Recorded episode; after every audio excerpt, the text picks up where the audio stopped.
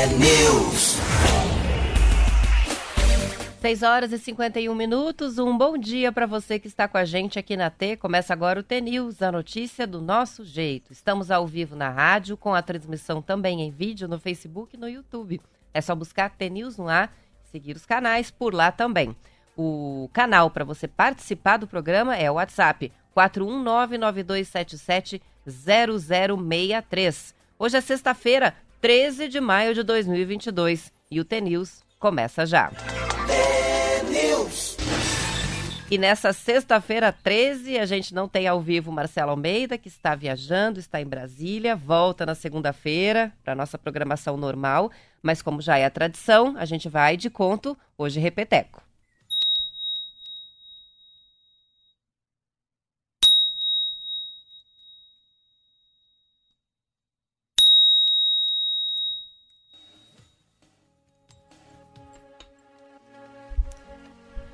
Era uma vez um cavalo que todos chamavam de valente. Quando não estava pastando ruminando, o valente estava cantando. Mesmo puxando carroça ou passeando pelo campo com o patrão, Valente não parava de cantar.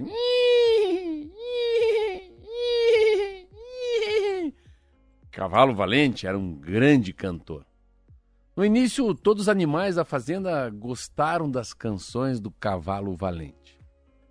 Os marrecos, os marrecos acompanhavam quá, quá, quá, quá, quá, quá, quá, quá. As galinhas, as galinhas dançavam ao redor. As vacas, as vacas balançavam o rabo ao som dos cantos de, do valente. Hum. Hum, o peru gorgolejava. Glu, glu, glu, glu, glu, glu, glu, glu. A mula zurrava. Ió, ió, ió, ió. E o galo cocoricava. Mas o tempo começou, começou a ficar cada vez mais pesado. Valente cantava em todas as horas. Sempre o mesmo som. Só quando comia ou ruminava ficava quieto. Ninguém, ninguém ousou dizer a Valente para calar a boca um pouco. Se a gente falar que ele canta demais, ele vai ficar magoado, disse a galinha. Eu tenho medo que ele não entenda a nossa crítica, respondeu o galo. Então os animais simplesmente se afastaram para não ouvir a cantoria de Valente, ou pelo menos ouvi-lo o menos possível. Levou várias semanas para o valente, o cavalo, perceber que havia cada vez menos animais ao seu redor. Ah, vou ter que cantar mais alto, cada vez mais alto para eles ouvirem, pensou o valente. Devem ter ido para longe para cumprir suas obrigações, até que um dia Valente parou de cantar. Foi o galo que deu o alarme. Algo grave deve ter acontecido. Por quê? Porque o valente ele parou de cantar. Todos os animais da fazenda foram procurar o valente. Encontraram deitado no prado, silencioso e triste.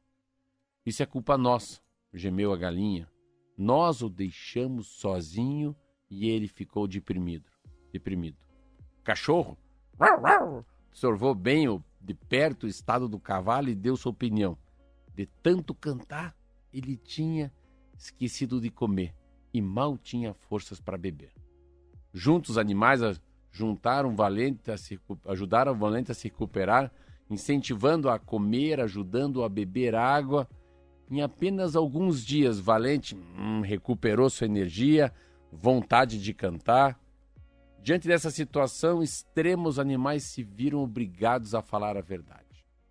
Valente, Valente, escuta aqui nós.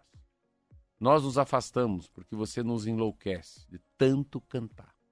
Um pouco é bom, mas o dia todo é muito cansativo. Cavalo ficou espantado com o que ouviu. Ele nunca tinha pensado na sua cantoria como algo chato. Valente ficou com vergonha e um pouco chateado. Mas entendeu. Entendeu que seus amigos não tinham falado nada e se afastado por medo, por medo de magoá-lo. Desde então, o Valente só canta a pedido de seus amigos. Ou pergunta antes se é, se é bom um momento para cantar. Os animais da fazenda aprenderam uma lição, Roberto, que é realmente difícil dizer não. Com todas as palavras, quando algo que um amigo faz nos incomoda. Mas se incomoda, se for grande, a única alternativa é falar. É a única alternativa do nosso amigo é ouvir, por mais difícil que seja. 6 horas e 57 minutos e com essa história a gente começa o TNews desta sexta-feira. Já tem muita gente sintonizada aqui, mandando mensagem. O Márcio Apolinário diz o Curitiba me fez sofrer calado no meio da torcida do Coxa no jogo anterior. Mas ontem lavamos a alma. Márcio Apolinário, que é santista e está feliz da vida. Tem também Idemaia, escreveu pra gente aqui, o Marcelo estava prevendo isso, 3 a 0 e por isso que resolveu ficar fora três dias. Não vai ser fácil, mas a gente tem que aguentar agora as provocações, né? E olá, o Rodrigo está com a gente também, um bom dia. O Dejair Márcio está contando que tem um vento gelado em Cascavel, mas muito gostoso amanhecer hoje por lá. Tá com a gente também o Altair, o Moreira, que sempre manda frases bem legais, escreveu: Cada cicatriz que temos é a confirmação de uma ferida que sarou. Cicatrizes são marcas de superação que só um verdadeiro guerreiro possui. Tem o Joel também, que está nos lembrando que hoje é dia de Nossa Senhora de Fátima. E o Evandro Baldo, do jornal Paraná Notícias de Campo Mourão, sintonizado, acompanhando a transmissão pelo Facebook TNews no ar. São 6 horas e 58 minutos. Vamos saber como é que fica o tempo no Paraná? Tempo e temperatura dia está começando com tempo estável nas várias regiões paranaenses, temperaturas variando de 7 graus no sul do estado até 17 no litoral. Para hoje, Curitiba deve ter sol entre nuvens, sem previsão de chuvas, máxima de 21 graus. Em Paranaguá, a máxima vai a 22, também com alguma nebulosidade. Ponta Grossa vai ter uma sexta-feira ensolarada, mas a temperatura não passa de 20 graus hoje nos Campos Gerais. Telemaco Borba tem mínima de 10 e máxima de 21 graus, com sol predominando na sexta-feira. Na região norte, temos temperaturas variando entre 12 e 27 graus em Paranavaí, 13 e 26 em Maringá, 12 e 24 em Apucarana e 12 e 25 graus em Londrina, todas cidades que hoje têm uma sexta-feira de sol. O Moarama, temperaturas variando entre 11 e 26 graus, sol também, assim como o Campo Mourão, 11 até a máxima de 23. Em Cascavel, a temperatura não passa de 23 graus, a mínima hoje foi de 11, tá friozinho mesmo. Foz do Iguaçu, mínima de 11, máxima de 24. Vamos lá para baixo no mapa. Francisco Beltrão, mínima de 8 graus, máxima de 23. Sexta-feira ensolarada, assim como Pato Branco, que tem as temperaturas também parecidas. E fechamos por Guarapuava, Hoje registrou a mínima de 9 graus e vai ter uma máxima de 20. Temperaturas não oscilam muito hoje, é, não variam né, muito hoje entre as regiões do Paraná. A gente tem máximas e mínimas parecidas, com algumas variações é, mais para o norte e oeste do estado. Mas fica assim, agradável. Mas lembrando, né? Ontem a gente até falou aqui e hoje vou repetir. Tá chegando uma frente fria, o tempo vai fechar amanhã, ah, mudando o mapa de sexta para sábado, já dá para ver a previsão de chuva para todo o Paraná amanhã, com exceção de algumas regiões em que o sol aparece entre nuvens, como vai ser o caso de Curitiba e também do litoral, região leste do estado. O sol até aparece, mas depois o tempo fecha e vai chover. No norte do Paraná também chuva, oeste tempo bem fechado amanhã. As temperaturas amanhã ainda vão ficar mais amenas, com mínimas nas casas da, na, na casa dos 12, 13 graus em boa parte do estado, a exceção do norte, que vai ter mínima de 17, e as máximas oscilando, né, entre 21 até 26 graus, mas lá em Jacarezinho. Então, vai ser um sábado de tempo mais fechado, um sábado preguiçoso, uh, com temperaturas ainda agradáveis, digamos assim. O domingo fica muito parecido também, vai ser um domingão de chuva. A exceção aqui no mapa para domingo é Foz do Iguaçu, região de Guaíra, que, embora esteja com o tempo fechado no domingo, não tem previsão de chuva. Para o resto do Paraná, sol só em alguns momentos do dia e chuva ah, prevista para todo o Paraná. Aí na segunda-feira aparece o sol de novo, mas a gente sempre fala, né? Depois da frente fria, na retaguarda, vem aquela massa de ar polar que derruba as temperaturas. E isso vai acontecer a partir da noite, segunda-feira, uh, chegando a terça-feira, que vai ser o dia mais gelado para a gente com a chegada dessa massa de ar polar. É, e ontem eu até mencionei, né? É, fui olhar Guarapuava, na terça-feira mínima de 2 graus em Guarapuava, mas vou rapidamente passar por algumas cidades para vocês terem ideia de como é que vai ser. Nem o norte do estado não vai escapar do frio, viu? Terça-feira, por exemplo, em Londrina, que é uma cidade que é sempre temperatura agradável, vai ter mínima de 8, que para lá é baixo. Apucarana 7, Maringá 9, e a gente vai ter é, geada prevista é, para Pato Branco, região de Pato Branco vai ter hum, geada com a temperatura mínima nos 3 graus, capital vai ter 5 e Ponta Grossa, região dos Campos Gerais, 4 graus de mínima, isso na terça-feira que vem. Então se preparem. Fim de semana de chuva, fim de semana de Netflix, depois, uma segunda-feira em que a temperatura começa a baixar, a chuva vai embora e na terça gela. E assim será a nossa próxima semana. A partir de terça, temperaturas mínimas bem baixas, ah, na casa dos 5, 4, 3 graus, e as máximas também ah, não passam de 12, 11 graus em boa parte do estado. Vai vir frio, vamos se preparar que vai ser uma semana bem gelada. Bom para quem gosta de inverno, o ruim para quem detesta o frio, porque vai ter que colocar duas, três calças, muitas blusas e se preparar de verdade. São 7 horas e 3 minutos. Uh, passando rapidamente aqui pelo futebol, uh, já que é o assunto dos ouvintes, principalmente os que estão tirando sarro da gente aqui, né? Uh, tem inclusive. quem que manda essa mensagem aqui com o final de telefone? Ah, é o Everton de Campo Mourão. O Marcelo está em Brasília ou desceu para Santos? Ele tá tirando sarro aqui do resultado do futebol. Pois é, ontem o Curitiba jogou bem mal. Perdeu para o Santos por 3 a 0 na Vila Belmiro. Era um jogo de volta, né? E o Coxa, então, com isso, foi eliminado na terceira fase da Copa do Brasil. O time tinha vantagem e jogava pelo empate, porque fez 1 a 0 na primeira partida. Mas levou todos os gols no segundo tempo, do Marcos Leonardo, Madison e Rodrigo Fernandes. Lembrando que o Coxa ontem estava bem desfalcado, não estava nem o Igor Paixão, nem o Léo Gamalho. E o Morínigo acabou reforçando a defesa para tentar evitar gols. Não deu certo.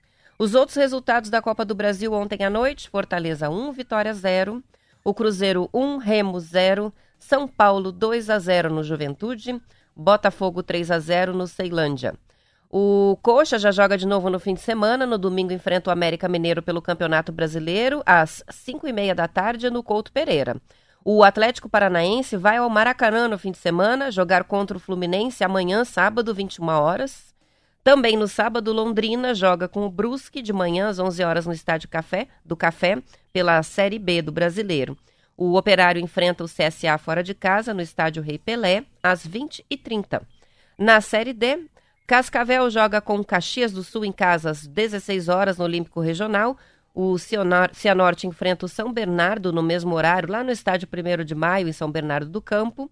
E no domingo, o Paraná Clube joga com o Pérolas Negras fora de casa, às 3 horas da tarde. Essas partidas com os times paranaenses para o final de semana.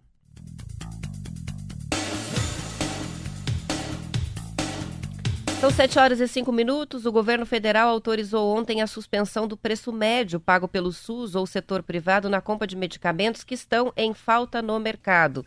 A medida é uma tentativa de evitar o desabastecimento de itens, como a dipirona injetável e a imunoglobulina humana, no momento em que a indústria está afirmando o seguinte: que a alta dos custos de produção impulsionou os preços de comercialização a um patamar que fica acima do teto, então não tem como vender esses remédios no Brasil.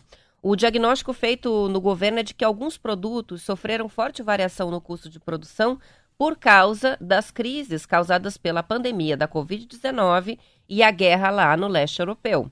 De acordo com a Folha de São Paulo, a suspensão é temporária e vai valer até o fim deste ano. O governo ainda deve divulgar a lista de medicamentos que vão ficar temporariamente livres do valor máximo de tabela. Então, é, mais uma coisa aí para se preparar. Alguns medicamentos vão subir bastante. A autorização não suspende automaticamente o controle sobre os produtos. Então, não é assim. É, a partir de hoje, pode colocar o preço que, que quiser em qualquer medicamento. A Câmara de Regulação do, do Mercado de Medicamentos vai fazer as avaliações e, identificando o risco de desabastecimento de uma ou outra substância, retira o medicamento desse tabelamento, mas de forma temporária, só para não faltar mesmo. A ideia é avaliar é, de forma periódica se novos remédios devem entrar ou então sair dessa lista. E se há abuso, lógico, das empresas com esse novo, novo formato de é, superinflacionar aí alguns medicamentos. O governo deve ainda cobrar das farmacêuticas e distribuidoras os relatórios de comercialização e justificativas para declarar que aquele produto está em falta. E a Agência Nacional de Vigilância Sanitária aprovou ontem a flexibilização das medidas sanitárias em aeroportos e aeronaves. De acordo com a Anvisa, as atualizações foram feitas depois do fim da emergência em saúde pública de importância nacional em decorrência da Covid. De acordo com as novas normas, agora está permitida a volta do serviço de bordo, que estava suspenso, né? Então, os passageiros voltam a receber lanchinho. Também a retirada da máscara para alimentação está permitida. Então tem que embarcar de máscara, tem que permanecer de máscara no voo. Mas na hora de comer, ok, pode tirar, como nos restaurantes acontecia durante a pandemia. Também está de volta o retorno da capacidade máxima de passageiros no transporte para embarque e desembarque pela área remota. Tinha uma limitação né, para evitar aglomerações. A obrigatoriedade do uso de máscaras dentro do avião e também nas áreas restritas dos aeroportos continua mantida, além do desembarque realizado por fileiras.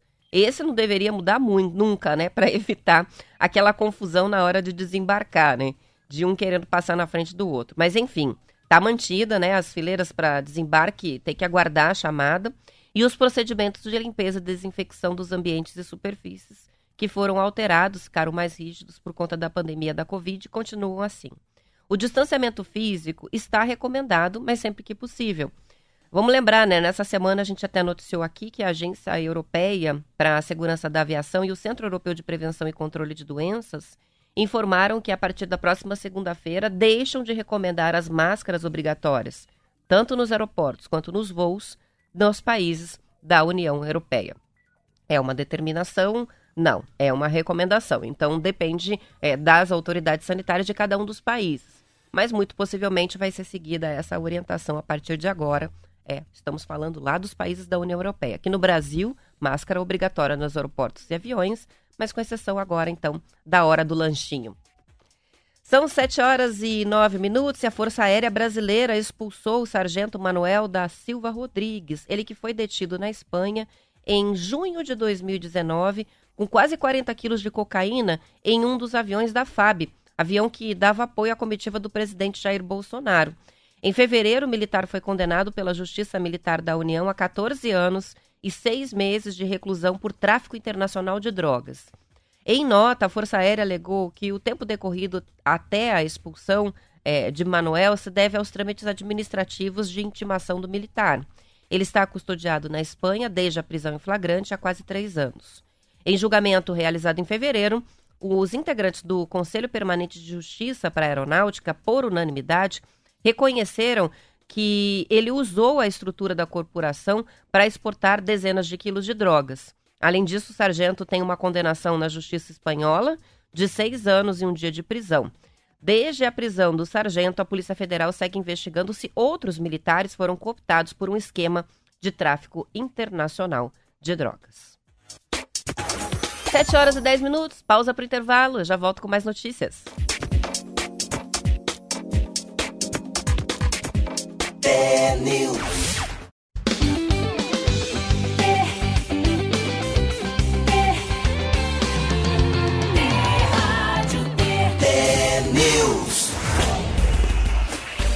São 7 horas e 14 minutos. Um bom dia para o Geraldo, que está com a gente, acompanhando de Colorado pelo, pela transmissão do YouTube, o Rodrigo Ruiz, de Apucarana, Rosicler Lopes, o Enesilmo, de Piraju, é, tá lembrando da sexta-feira 13. Ah, o Sérgio Fernandes também está acompanhando com a gente de Campo Bonito. O Marcos participa pelo YouTube, outras mensagens que vão chegando pelo Facebook e também pelo WhatsApp. O Raul mandou uma frase dedicando ao Coxa: o medo de vencer tira a vontade de ganhar, diz ele. No futebol, essa frase é muito real, completa o Raul. Tem participação também do Edson de Campo Mourão, dizendo o jogo do Atlético não é em volta redonda. Sim, eu errei. É o estádio Raulino de Oliveira em Volta Redonda, partido do Atlético. O John também fez a, fazendo a mesma correção. O jogo do CAP é em Volta Redonda. Bia e Ademir estão com a gente. A Letícia de Curitiba, Luiz Pardilha, que é de Joinville, Santa Catarina. Umbelina, que gostou muito hoje do conto do Marcelo Almeida, deixou mensagem, não tinha ouvido, embora tenha sido um repeteco, ela não tinha ouvido. E a Chile, que é de Andirá, também participando. Eu vou registrando as participações, daqui a pouquinho dou mais alguns bons dias aqui para os ouvintes. São 7 horas e 15 minutos. O presidente do TSE, Edson Fachin, disse ontem que quem trata das eleições são as forças desarmadas. A declaração foi feita para contrapor né, as falas do presidente Jair Bolsonaro, que tem ampliado os ataques às urnas eletrônicas e também é, uma reação né, do TSE à pressão que tem sido feita pelas Forças Armadas com envio de sugestões para o processo eleitoral, sugestões que foram rejeitadas pelo tribunal. Segundo Faquim, abre aspas, a Justiça Eleitoral está aberta a ouvir, mas jamais estaria aberta a se dobrar a quem quer que seja tomar as rédeas do processo eleitoral. De acordo com o ministro, a contribuição que as Forças Armadas podem dar às eleições é apenas acompanhar o processo. Ele completou que quem trata de eleição são forças desarmadas e que quem coloca dúvidas sobre o processo eleitoral não confia na democracia. No começo da semana, o TSE rejeitou novas sugestões dos militares para as eleições. O tribunal negou de forma assertiva três das sete sugestões dos militares e diz que o restante já está em prática, ou seja, que não há o que mudar. Na resposta, a equipe do TSE apontou que as Forças Armadas confundem conceitos e que erram cálculos ao apontar o risco de inconformidade nos testes de integridade que são feitos nas urnas eletrônicas. O TSE ainda repetiu que não há uma sala secreta de totalização dos votos, um argumento levantado é, pelo presidente Bolsonaro sem provas. Essa é uma discussão que, pelo jeito, ainda vai longe, a gente achou que tinha acabado, mas que ainda vai longe até as eleições. E houve só essa decisão. Por unanimidade, o, Supremo Tribunal Federal decidiu ontem estender a licença é, de 180 dias, a licença maternidade de 180 dias, também para pais solteiros, servidores públicos federais. De acordo com a Agência Brasil, o caso foi julgado é, específico de um homem que é pai solteiro de gêmeos, frutos de fertilização artificial e de barriga de aluguel que foi realizada nos Estados Unidos. A questão chegou ao Supremo depois que o INSS recorreu da decisão da Justiça Federal que estendeu a licença maternidade prevista em lei para o pai de gêmeos. Ele é servidor, inclusive, do órgão, do INSS. Pela lei, os servidores têm direito à licença paternidade de apenas cinco dias mas o benefício vale para casos em que o pai e a mãe cuidam dos filhos. Então a mãe fica de 180 dias de licença, né? E o pai 5. Por cuidar sozinho dos filhos, o servidor solicitou a equiparação da licença maternidade. No julgamento, prevaleceu o voto do relator, o ministro Alexandre de Moraes, que considerou inconstitucional não estender a licença ao genitor monoparental. Para o ministro, a Constituição confere proteção integral à criança e garante a isonomia de direitos entre homens e mulheres. A decisão da Corte vale somente para esse caso julgado. Mas o que, que acontece? O entendimento definido sobre a questão no Supremo deve ser seguido a partir de agora em todos os processos semelhantes que tramitam no Brasil, porque é a tal da jurisprudência, que a gente às vezes até explica aqui, né? É, especialmente sendo o STF, é um entendimento que influencia as decisões dos juízes em todo o país a partir de agora. Então tá aí uma novidade, um caso julgado de servidor do INSS, pode inclusive é, inspirar decisões é, que tratam não apenas de servidores públicos, mas também ah, decisões relacionadas à licença para outras situações parecidas, né? De pais solos, como a gente fala, é, também na iniciativa privada.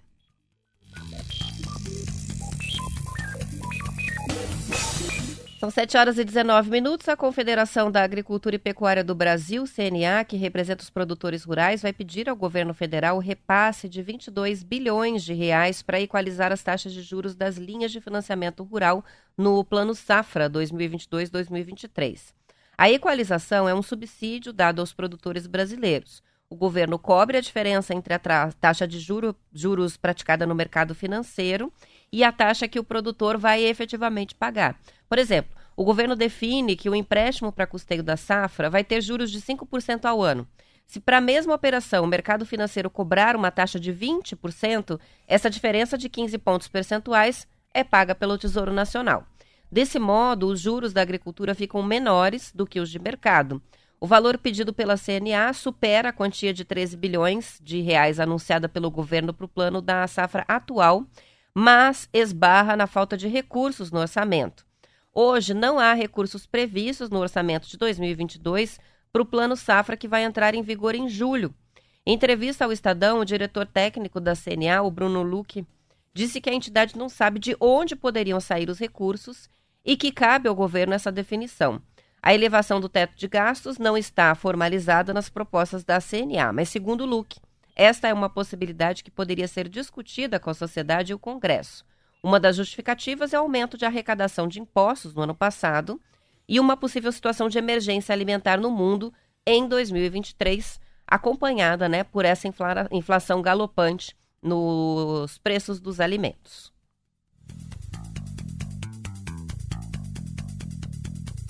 O Joel manda mensagem pra gente, perdendo ou ganhando, sempre coxa, Coritiba. Ele que é de Campo Mourão e torcedor do Coritiba.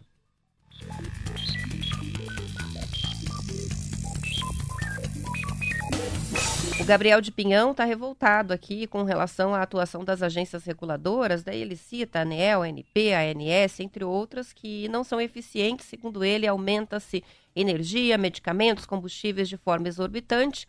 A, a, população não tem participação nessas decisões técnicas. Com pessoas da comunidade com conhecimento nessas áreas, ele disse seria mais transparente e justo para todos os consumidores que a população tivesse, sim, voz nesse tipo de decisão.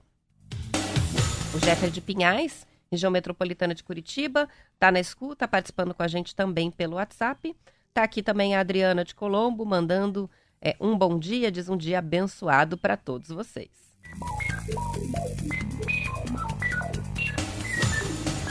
São 7 horas e 22 minutos. Pelo terceiro ano seguido, a unidade local do Grupo REPF em Toledo está premiando os produtores de suínos da região que atingiram os melhores resu resultados de acordo com uma reportagem da Gazeta do Povo, o Oscar da Suinocultura é concedido em três categorias: a produção de leitões, creche e terminação.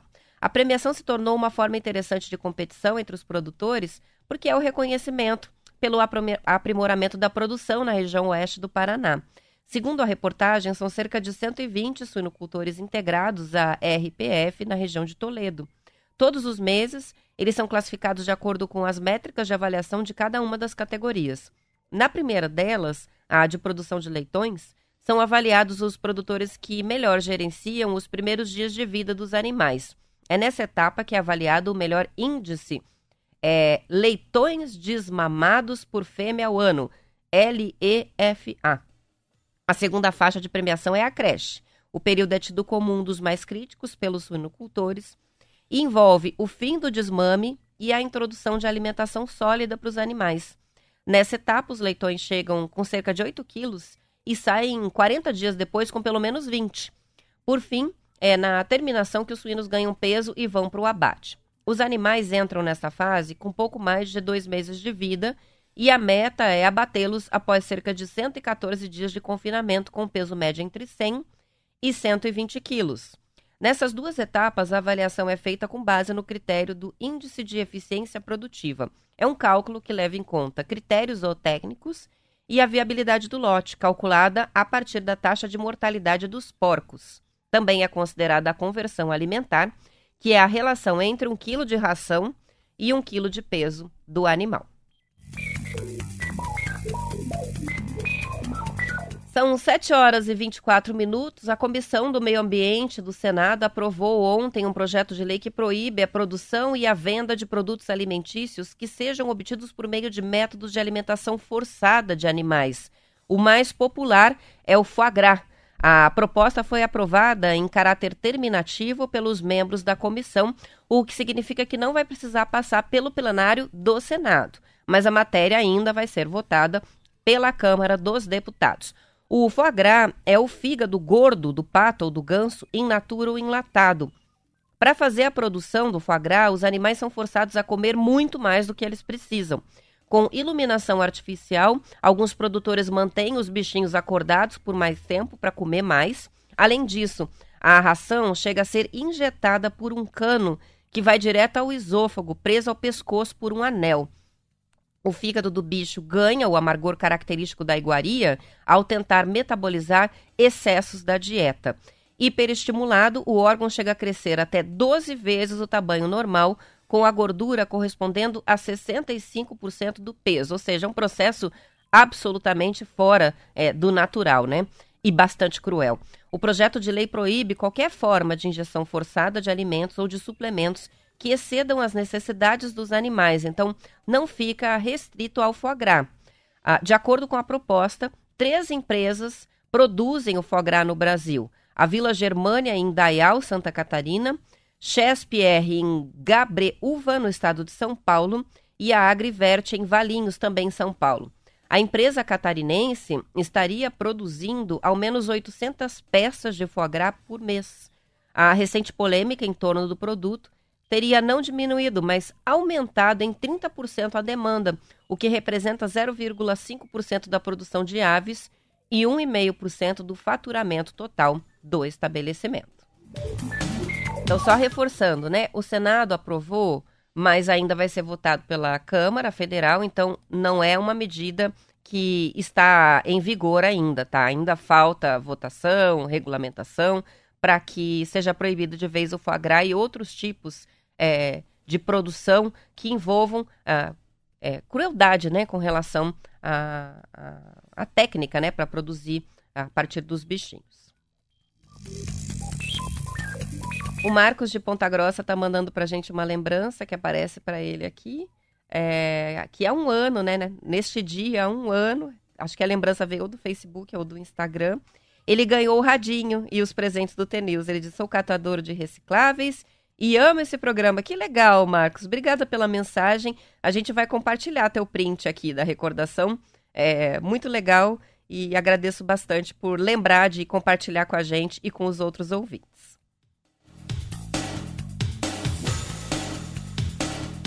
São 7 horas e 27 minutos. O Ministério da Saúde disponibilizou o acesso offline ao Certificado Nacional de Vacinação da Covid-19. Ou seja, agora não é mais necessário estar conectado à internet para ter acesso ao documento, que pode ser salvo direto no smartphone. A nova atualização do aplicativo Conect SUS já está oferecendo essa opção. A atualização é especialmente útil àqueles que já concluíram o esquema vacinal. O comprovante é exigido em diferentes lugares do mundo e em vários tipos de estabelecimentos, museus, hotéis, casas noturnas.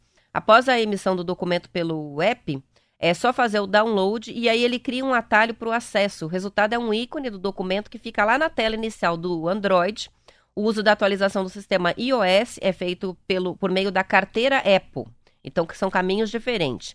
Diferentes, né? As informações são da Agência Brasil. E quem quiser link da matéria, é, porque tem alguma dificuldade aí para baixar, é, a recomendação é já baixar no teu celular, deixar lá o comprovante fácil com o ícone na tela, para não precisar é, de surpresa ou correr atrás de conexão se surgir alguma situação em que seja exigido o comprovante. Pede para gente aqui o, o link no WhatsApp e a gente manda depois do programa para quem solicitar esse link. Metade das pessoas diagnosticadas com a Covid-19 apresentaram sequelas que podem durar mais de um ano, segundo o estudo divulgado pela Fundação Oswaldo Cruz. Os pesquisadores da Fiocruz identificaram 23 sintomas depois do término da infecção aguda. O estudo acompanhou por 14 meses mais de 600 pacientes que tiveram a Covid em 2020 e 2021 e verificou que 50,2% deles tiveram sintomas pós-infecção, caracterizando o que a Organização Mundial da Saúde chama de Covid longa. A fadiga, que é caracterizada pelo cansaço extremo, dificuldade de fazer atividades rotineiras, foi relatada por 115 pessoas desse estudo. Outras sequelas relatadas foram tosse persistente, 300, é, 34%, dificuldade para respirar, 26%, perda do olfato ou paladar, 20%, dores de cabeça frequentes, 17%, e trombose, 6%. Foram constatados ainda transtornos como a insônia, que foi relatada por 8% dos pacientes acompanhados, a ansiedade, 7%, e tonturas, 5,5%. As sequelas foram constatadas nos pacientes que tiveram desde a forma mais leve ou assintomática até a mais grave da Covid-19, de forma equilibrada. Não fez muita diferença nesse aspecto da Covid longa se o paciente teve uma infecção com sintomas mais graves ou não. Interessante isso, né? Pacientes hospitalizados ou aqueles que tiveram sintomas de resfriado tiveram na mesma proporção é, esse, essas sequelas né, da Covid longa persistente aí por mais de um ano. São 7 horas e 30 minutos. Eu vou encerrando a edição estadual, agradecendo as várias participações, a companhia dos ouvintes nesta manhã e lembrando que a transmissão no Facebook, também no YouTube, continua até às 8 horas da manhã. E aqui na Rádio T, a partir do intervalo, você acompanha o noticiário da sua região. Eu volto para Curitiba e região metropolitana. Aos ouvintes que ficam, bom fim de semana, se esquentem, aproveitem a chuva e até segunda-feira.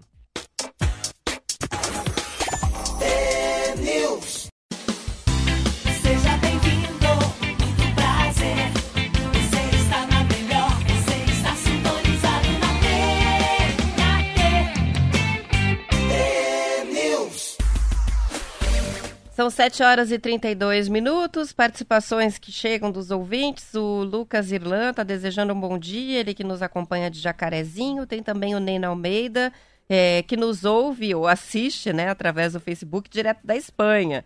Ouvintes que estão fora do país e acompanham aqui o TNews. O Gabriel Roque está participando com a gente no Face, diz que adora a rádio.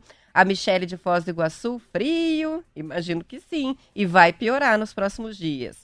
Um bom dia para o Pedro Tomás, Cirlei Almeida de Pitanga, o Adriel, que participa de Sengés, o Genival participa com a gente também no Face, tá aqui o Tadeu, o Kleber, lembrando que é sexta-feira e é uma sexta-feira 13. Fazia tempo que a gente não tinha, né? Uma sexta-feira 13. Uh, ah, são 7 horas e 33 minutos. Vamos com mais notícias. Em dois anos, a Prefeitura de Londrina já arrecadou 84 mil reais com multas aplicadas por falta de uso de máscaras no período em que tiveram obrigatórias. Então, até agora não. É, arrecadou e não vai mais arrecadar. 84 mil reais. Em maio do ano passado, quando Londrina contava 18 mortes causadas pela Covid, os hospitais da cidade estavam lotados, uh, mortes diárias, né? O prefeito Marcelo Bellinati publicou um decreto que multava em 300 reais quem se recusasse a usar máscara. A Folha de Londrina usou a lei de acesso à informação para saber quantas infrações desse tipo foram aplicadas enquanto o decreto estava em vigor.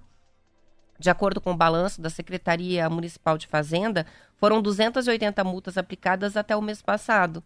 Desse total, 200 foram lavradas em 2020, 80 em 2021 e nenhuma nesse ano. Segundo o último boletim da Secretaria de Saúde, até a última quarta-feira, Londrina registrava 2.503 óbitos causados pela Covid-19.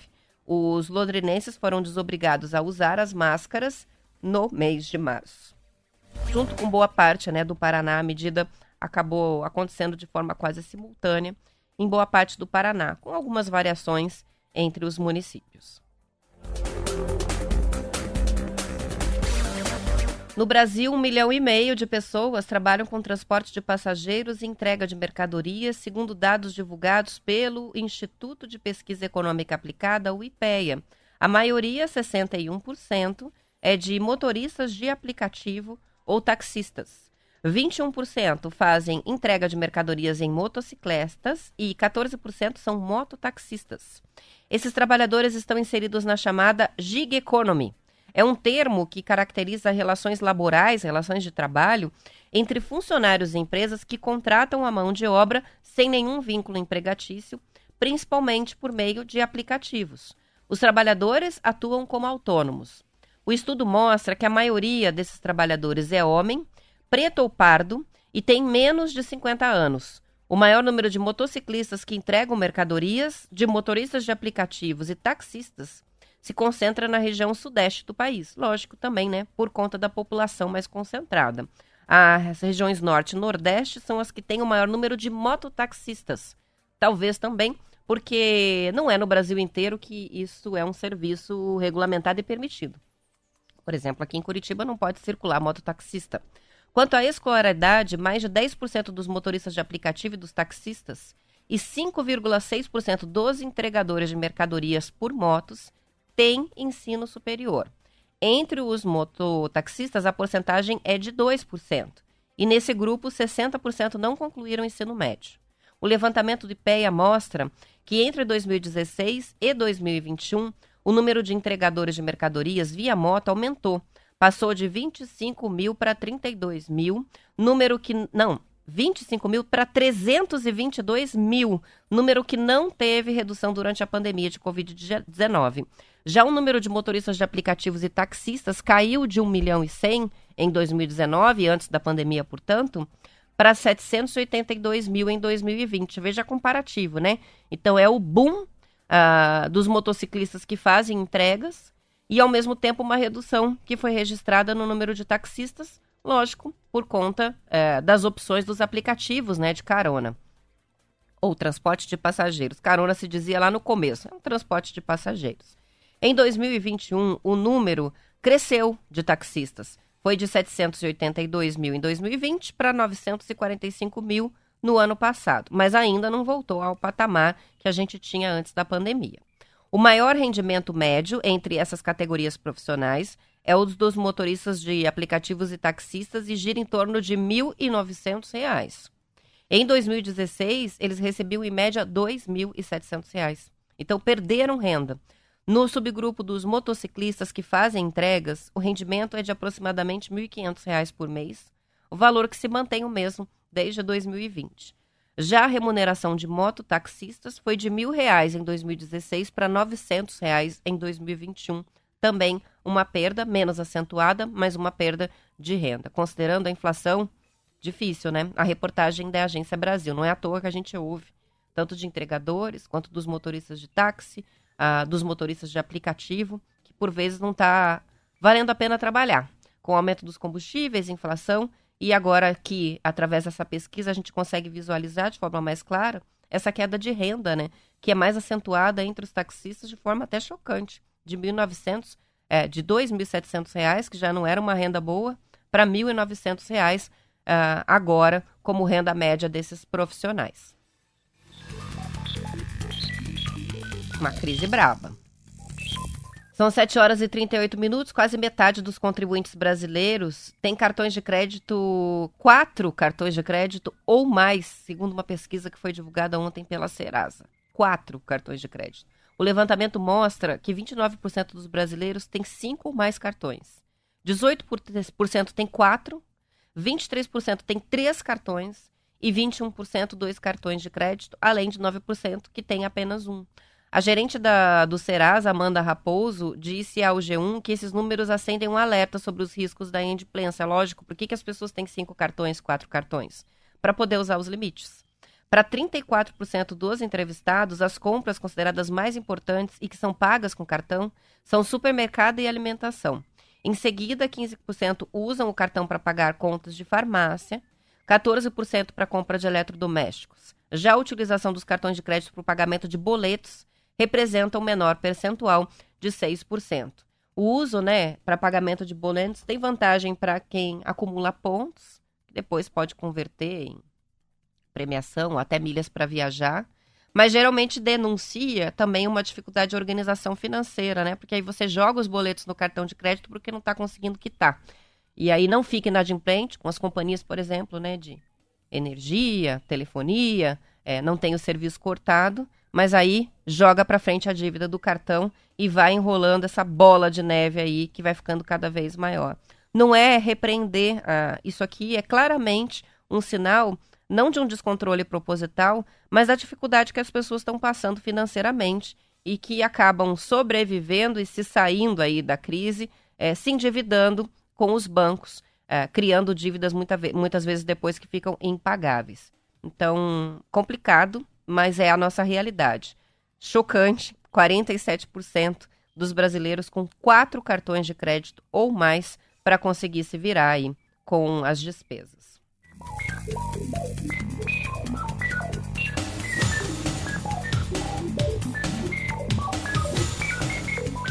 São 7 horas e 41 minutos. Depois de dois anos de isolamento social por conta da Covid-19, o número de associados dos clubes de futebol brasileiros mudou bastante. De acordo com um levantamento feito pelo portal Globo Esporte, Com times da Série A do Campeonato Brasileiro, o Atlético Mineiro vive um excelente momento dentro e fora de campo. O Galo é o clube com o maior número de sócios do país. São 127.558 torcedores vinculados aos planos do programa Galo na Veia.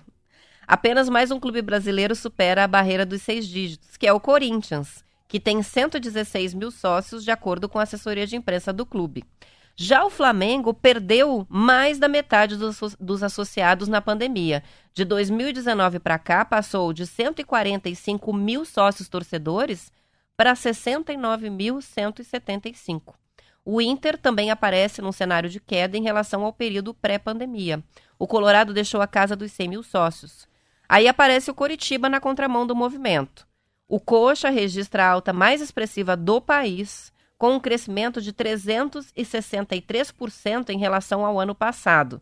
Né? Clube que vem da segunda divisão para a Série A, que começou a temporada muito bem, mas que hoje está recebendo, está sendo metralhado pelos torcedores nas redes sociais, bastante chateados com o resultado, né, na Copa do Brasil. Coxa que não conseguiu avançar na etapa, perdeu para o Santos por 3 a 0 ontem e com isso perde dinheiro e um pouco do ânimo. Tomara que não, né? Porque no sábado já tem, no domingo, né? Já temos jogo de novo. Mas enfim, a, a equipe do Alto da Glória tinha 11 mil sócios no começo do ano passado.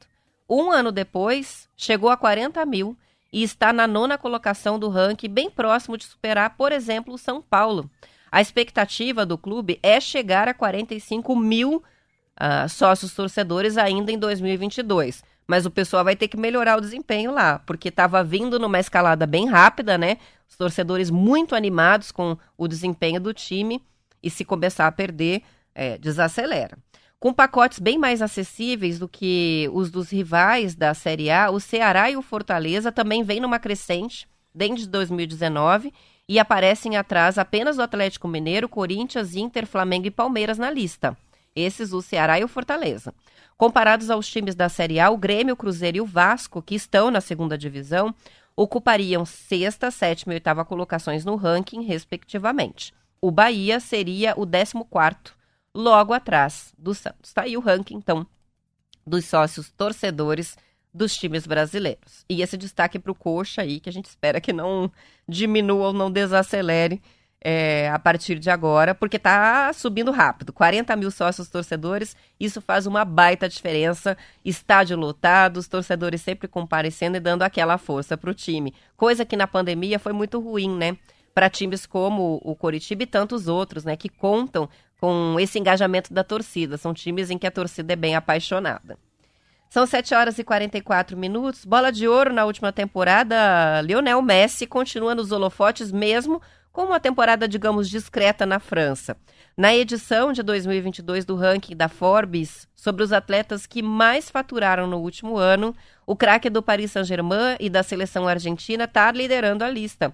Segundo a publicação, o Messi recebeu 130 milhões de dólares, são cerca de 670 milhões de reais, em ganhos brutos no último ano fiscal. Isso aí soma tudo, né? Ganhos brutos. O salário, a publicidade, participação em eventos, é, sei lá, tudo que ele ganha é, sendo um jogador de futebol como é. Após deixar o Barcelona, o salário do Messi diminuiu, então essa renda é menor do que ele recebia antes. Ele recebia 22 milhões de dólares. Mas o argentino permanece na primeira posição por causa dos contratos de patrocínio. Além dele, o Neymar também figura entre os atletas mais bem pagos do mundo. Na quarta posição da relação atualizada, a revista estima que o brasileiro Neymar, que é o único do país presente nesse grupo, recebeu 95 milhões de dólares nos últimos 12 meses. Que tal, tá bom? A publicação também destacou os negócios do atleta no mundo dos criptoativos com as NFTs, o Cristiano Ronaldo, outro nome de destaque na lista, ocupa o terceiro lugar no ranking. Depois de retornar ao Manchester United na última temporada, a Forbes apurou que o craque português recebeu 115 milhões de dólares. Uh, o LeBron James, com 37 anos, ainda continua sendo o segundo atleta mais bem pago do mundo. Estrela do Los Angeles Lakers e do basquete dos Estados Unidos, Apesar de não alcançar a pós-temporada da NBA, ele recebeu 121 milhões de dólares com salário, patrocínios e premiações. Segundo as estimativas, os atletas mais bem pagos do mundo faturaram um total de 992 milhões de dólares em um ano, de acordo com esse levantamento. São os super mega master blaster salários do esporte. 7 horas 46 minutos. Jornal Plural está com inscrições abertas para um projeto bem legal que vai treinar jovens da periferia de Curitiba e cidades da região metropolitana, cidades vizinhas, para fazer reportagens. Não é preciso ter frequentado o curso de comunicação para participar. Serão seis oficinas em que os 20 jovens selecionados vão aprender a fazer reportagens, fotos, vídeos e também a usar as redes sociais. Os seis participantes que se destacarem vão receber uma bolsa de 500 reais mensais para escrever para o jornal durante seis meses. Durante os três sábados da oficina, esses participantes vão receber alimentação e vale transporte. As oficinas serão dadas por profissionais do plural e também palestrantes convidados. Ah, são oficinas do primeiro passo do projeto Periferias Plurais, uma iniciativa do Plural em parceria com o Centro Internacional de Jornalismo e a Associação de Jornalismo Digital, a AJOR, com o financiamento da Meta, que é a empresa do proprietário do Facebook e Instagram. O projeto apresentado pelo Plural foi aprovado pelo programa Acelerando a Transformação Digital, que financia propostas de jornalismo inovadoras de várias organizações. Então, atenção, se interessaram, as inscrições são gratuitas, podem ser feitas até a próxima segunda-feira, dia 16 de maio. A preferência é por pessoas de baixa renda, negros, mulheres e integrantes da comunidade LGBTQIA. As oficinas acontecem nos dias 21 e 28 de maio e terminam no dia 4 de junho. As aulas vão ser dadas na rua Mariano Torres, no centro de Curitiba. As inscrições podem ser feitas pelo site plural.jor.br barra periferias.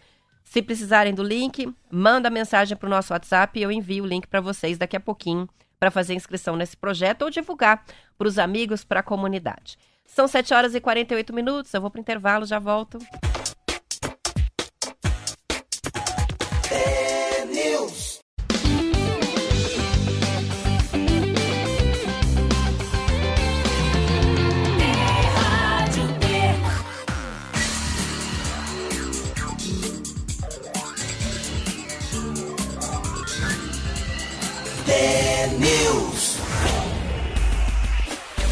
São 7 horas e 50 minutos. Um estudo técnico assinado por 27 auditores fiscais do Ministério do Trabalho e Previdência afirma que o Projeto Nacional de Incentivo à Contratação de Aprendizes, que foi lançado na semana passada pelo presidente Jair Bolsonaro, vai provocar o congelamento de contratações e a eliminação de 432 mil vagas em todo o país para adolescentes, jovens e pessoas com deficiência.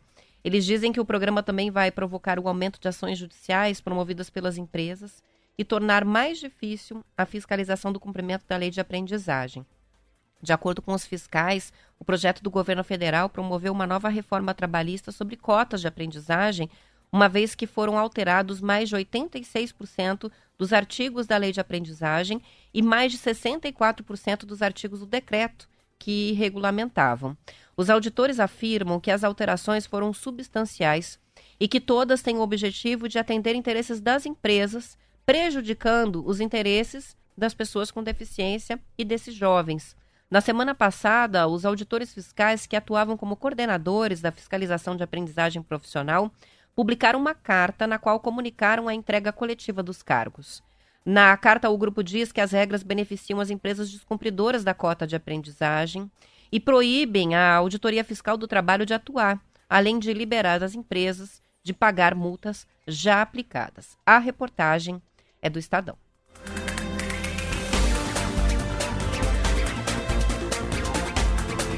São 7 horas e 51 minutos. Três granjas de suínos da BRF, uma das maiores companhias de alimentos do mundo, passaram a receber doses de sêmen por drones.